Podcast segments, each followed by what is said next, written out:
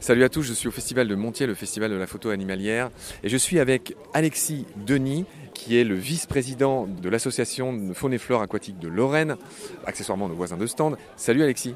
Salut Marc. Alexis, si tu es d'accord, aujourd'hui tu vas un peu nous parler du silure. Le silure, c'est un animal qui fait fantasmer. Il y a pas mal de documentaires qui, qui en parlent. Là, le dernier de Stéphane Granzotto euh, euh, sur Oussoya TV est juste euh, assez complet. Il montre l'étendue du problème après, on peut dire problème ou l'étendue de son aire de répartition, on va le dire comme ça, parce que nous, on essaie de ne pas prendre parti. Les choses avec le silure qui sont vraiment impressionnantes, c'est qu'on se retrouve avec des animaux qui font souvent plus de 2 mètres. Moi, en plus, j'adore aller plonger dans la Moselle la nuit. C'est des rencontres qui sont assez impressionnantes parce que tout d'un coup, vous avez un, animal de, de 2 mètres qui arrive. Euh, moi, je les appelle les sous-marins, qui vous arrivent dans les lampes. Et ça, c'est vraiment impressionnant. Les premières fois, on, recule un petit peu et puis après, euh, après on s'y habitue et puis on joue avec. Mais quand on est en apnée sur des fonds de 5-6 mètres euh, dans la Moselle avec du courant, euh, ce qui est le plus interrogateur, voilà, ce qui, m'interroge le plus, c'est quand une fois qu'il sort du faisceau de la lampe, c'est où est-ce qu'il est en fait? Est-ce qu'il est à côté de moi? Est-ce qu'il est derrière moi? Est-ce qu'il a des copains? Est-ce que voilà, c'est vraiment des sensations euh, extraordinaires que euh, je conseille à voilà aux gens qui ont la capacité d'aller comme ça sous l'eau filmer et rencontrer ces animaux. Effectivement, j'avais fait un article sur le silure euh, sur le site de Baleine Gravillon. J'avais sous-entendu que dans certains endroits, il est considéré comme invasif et dangereux. Il y en a beaucoup qui disent que non. En fait, depuis qu'il est revenu en, euh, en, France, du Danube, si je dis pas de bêtises, enfin en tout cas de l'Est, bah, il a été déjà, il, est revenu un peu tout seul. Hein, et il est assez malin et assez, euh, comment dire, voyageur. Mais en plus, il a été réintroduit par des pêcheurs. Et donc, il y a un peu les deux sons de cloche. Donc, j'aimerais que tu fasses un peu le ménage par rapport à ce que tu connais.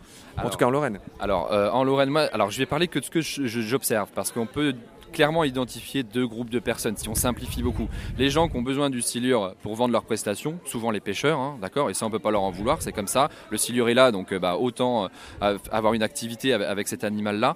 Et ceux qui disent qu'il a un impact qui est clairement pas négligeable sur l'environnement. Après, faire un, avant-après, avant silure, après silure, c'est clairement quasiment impossible. Même dans les passes à poissons, ils ont du mal. Ils ont un impact sur les populations de poissons qui migrent, euh, ça c'est sûr, puisqu'ils attendent derrière les barrages comme la Lose qui se fait un peu dévorer par les silures il y a des images, c'est documenté. Je précise hein, parce que c'est des débats qui, qui tout de suite enveniment, parce qu'il y a des parties prenantes, parce qu'il y a des gens qui c'est leur job, parce que voilà, etc. Donc, euh, est-ce que le silure serait pas un peu le sanglier sous l'eau? Tu vois ce que je veux dire? Tu sais que les chasseurs en Grèce, entre guillemets, enfin en tout cas nourrissent les sangliers. Enfin, il y a, y mille débats qui ont eu lieu ici à Montier, on le sait tous. Il y a un beau bouquin qui est sorti de Raphaël Matevet, etc. J'ai l'impression que le silure, c'est un peu ça finalement. Mais bizarrement, c'est c'est miti-miti.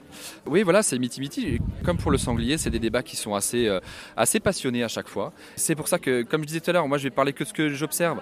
En Moselle, je pourrais pas dire, enfin dans, les cours d'eau qu'on va dire ouverts, je pourrais pas dire à mon niveau euh, quel impact il a réellement, mais par contre sur des eaux closes, dans les étangs, on peut clairement observer qu'à un moment donné, quand il y a trop de silure, eh ben, il n'y a plus rien d'autre.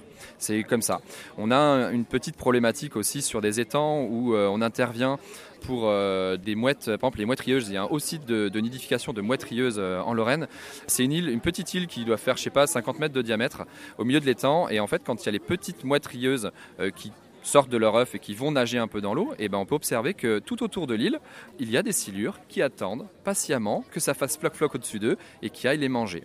Donc ça c'est vraiment documenté aussi, on a pu l'observer. Moi quand je vais faire des images dans ces moments-là, en fait dès que je m'approche de cette île, les silures sont tellement attentifs aux bruits qui peuvent se passer en surface qu'ils vont venir tout de suite vers moi. Mais vraiment ils viennent à 3-4 tout de suite vers moi. Donc ça c'est une vraie problématique, c'est documenté aussi. Euh, donc je ne sais pas quel moyen d'action, on va dire les, ceux qui gèrent ce, type de réserve vont, vont mettre en place, mais voilà ça fait partie des exemples qu'on peut dire sans prendre parti. Comme je dis, je ne prends pas parti, j'observe et j'essaie de faire remonter mes observations. Voilà.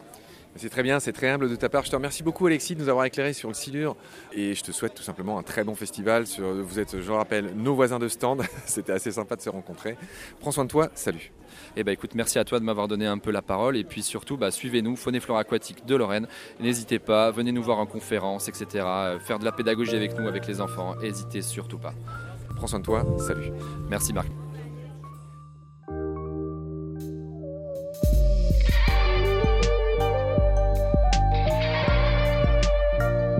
C'est la fin de cet épisode. Merci de l'avoir suivi.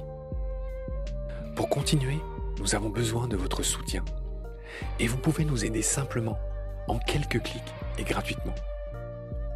Il suffit par exemple d'utiliser le moteur de recherche solidaire Lilo ainsi, chacune de vos recherches sur Internet générera des gouttes qui seront reversées au projet de votre choix, comme Baleine sous gravillon par exemple.